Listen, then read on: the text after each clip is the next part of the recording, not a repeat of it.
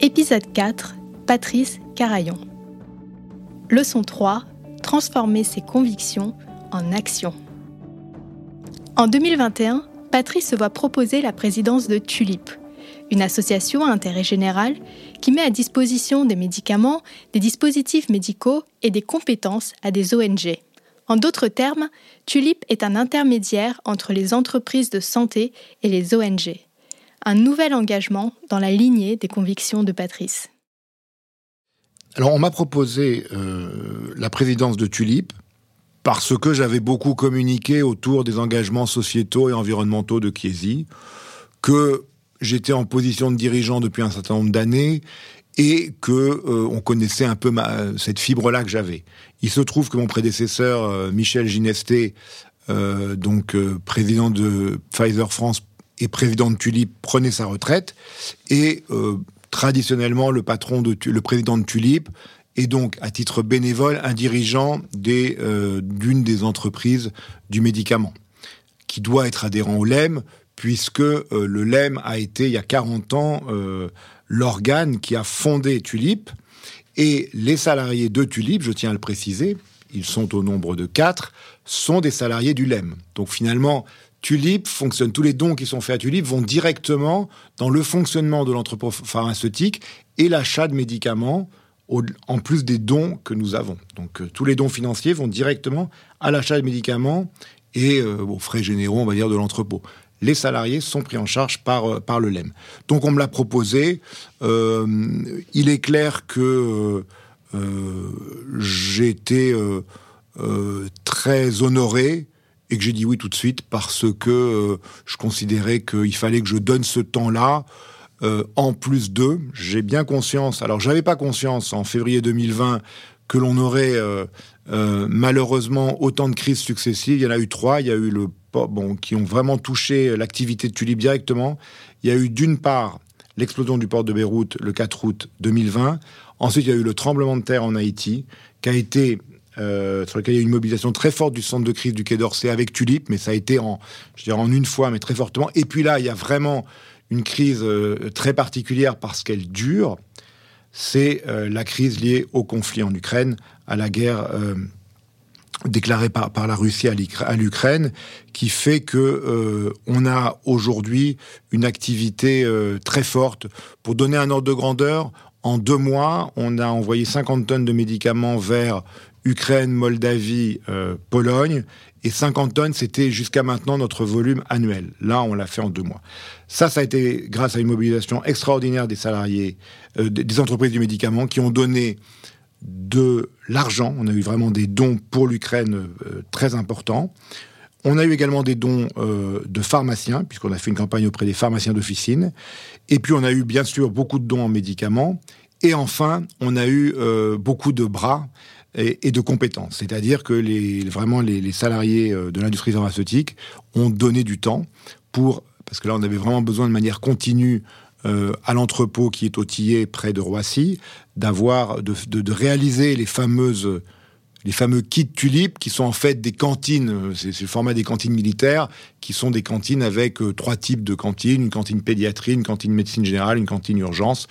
Et donc, il a fallu mettre les médicaments dans ces cantines, et puis aussi travailler sur la communication que nous voulions faire pour que cela fonctionne bien, puisque notre modèle, c'est nous regroupons les médicaments, ou en cantine ou en vrac, et les ONG avec lesquelles nous travaillons sur le terrain, qui sont des ONG françaises qui ont pignon sur rue et qui, euh, je dirais, sont évidemment sérieuses. Par exemple, la Croix-Rouge internationale, l'Ordre de Malte, euh, Première Urgence internationale, Action contre la faim, viennent chercher les médicaments.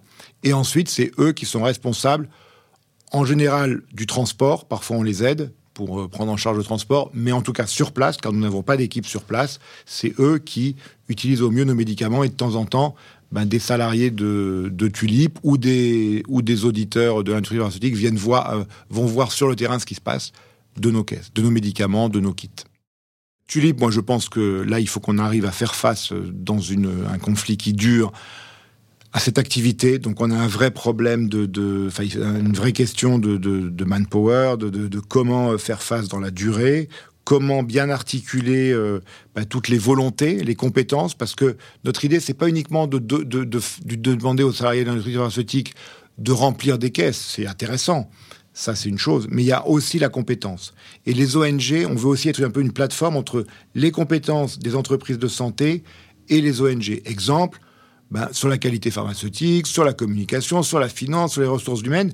On a énormément de compétences dans nos entreprises qui peuvent bénéficier aux ONG. Donc en fait, c'est aussi d'être un peu en, regard, en mettre en regard l'un et l'autre. J'espère effectivement euh, continuer. Là, je, viens d'être élu pour trois ans euh, président de Tulip, donc cet engagement, il va durer, euh, en tout cas, les trois ans à venir. Et de toute façon, je pense qu'après, dans le cadre de, de ma vie après Chiesi, je garderai évidemment avec Tulip, voire avec des ONG que maintenant je, connais intimement un, un engagement.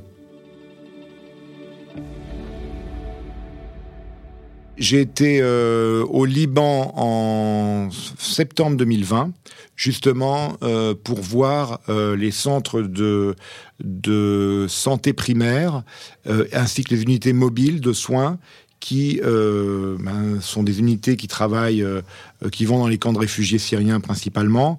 Et puis, on a également, il y a également des, des, je dirais, des dispensaires. et donc, j'ai pu voir comment étaient utilisés les médicaments, comment ils étaient aussi stockés, comment ils étaient conservés euh, et euh, quel type, je dirais, de, consultation avait lieu. Euh, et donc on a été avec le directeur des opérations euh, une semaine dans, beaucoup d'endroits euh, du Liban pour pour pouvoir, ben, je dirais, auditer l'utilisation de tout ce qui était envoyé à l'ordre de Malte. Alors j'ai beaucoup voyagé, donc je dirais que des situations de dure humaine, euh, j'en ai vécu. J'ai fait une partie de ma scolarité en Inde, donc j'ai vécu. Euh, je, vois vraiment, euh, bon, la partie de cette pauvreté était pas nouvelle, même si elle est poignante au Liban. Moi, j'ai été très impressionné par, et on va revenir un peu au, au point initial, mais de, l'engagement des, personnels de l'ordre de Malte qui ont toujours cette volonté avec ce motto qui est euh, Vous êtes nos seigneurs. C'est vraiment le, claim de, l'ordre de Malte. C'est les personnes à qui on s'adresse sont nos seigneurs. Donc ils renversent la proposition. Le seigneur, c'est pas nous, c'est on est au service d'eux.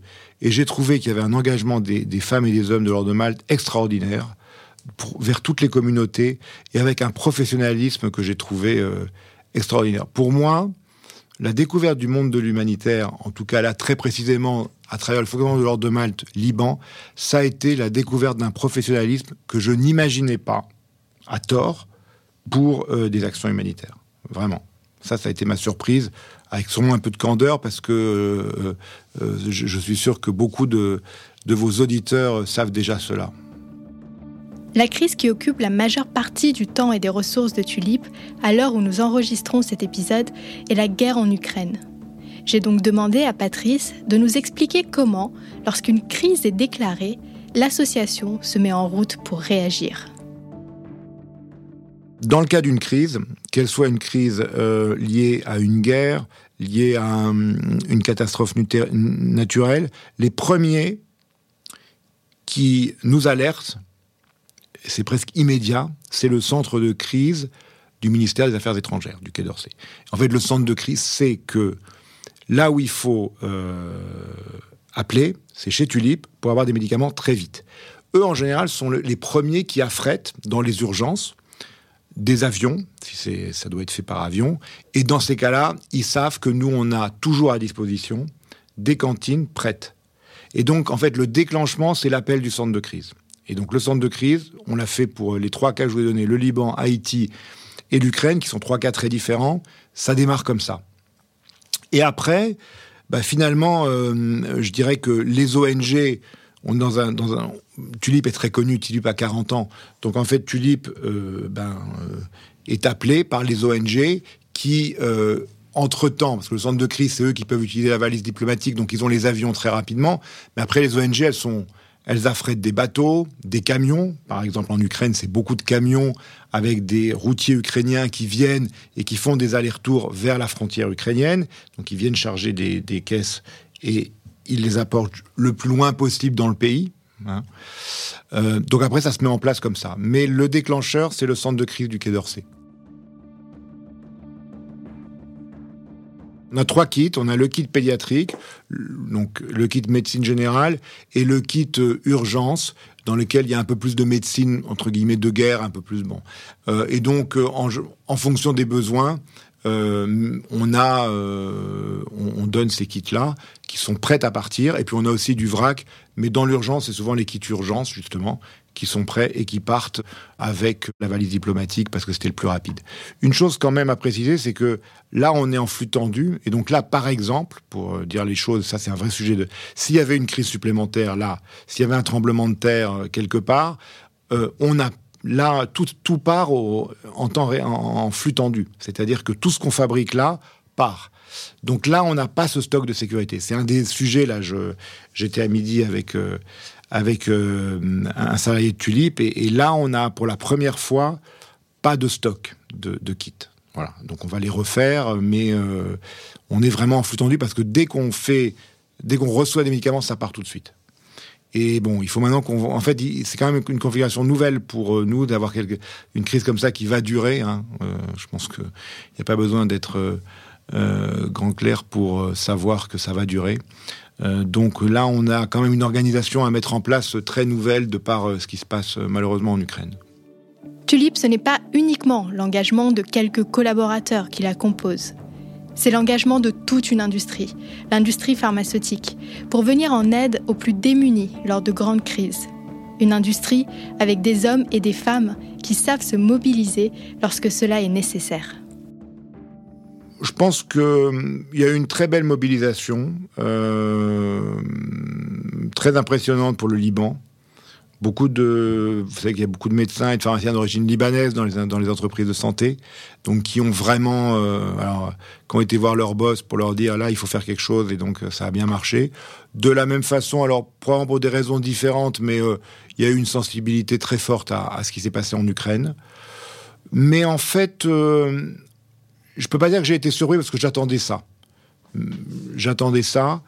Euh, ce que je vois aujourd'hui, c'est que, bon, malheureusement, de par les crises, Tulip a pris une importance euh, et on en a beaucoup communiqué. Bon, on a aussi euh, effectivement utilisé les compétences en communication des, entreprises du médicament pour parler de Tulip. Et vous avez sûrement vu sur LinkedIn, il y a beaucoup d'actualités. Et c'est vrai que ce que je sens, c'est que ça touche beaucoup les salariés euh, des entreprises du médicament. Et, euh, donc on parle d'incarnation. ça c'est vrai que bah, je, suis toujours disponible pour en parler quand on m'invite. Et c'est vrai que c'est un vrai. je, sens que c'est un que ça touche beaucoup en ce moment les salariés qui voient le sens que cela peut avoir. Et là, c'est vrai, on a parlé tout à l'heure des différents modèles d'entreprise, familiales, pas familiales. Là, je dirais que tout le monde est mobilisé. Il n'y a pas de différence, vraiment. Merci d'avoir écouté cette leçon du podcast Mentor. Pour continuer à suivre l'actualité du secteur de la santé et découvrir des portraits de décideurs, nous vous encourageons à faire un tour sur le site de Pharmaceutique. Si cet épisode vous a plu, n'oubliez pas d'en parler à vos amis, à votre famille ou à vos collègues. Nous pouvons tous apprendre et être inspirés par les grands leaders de la santé.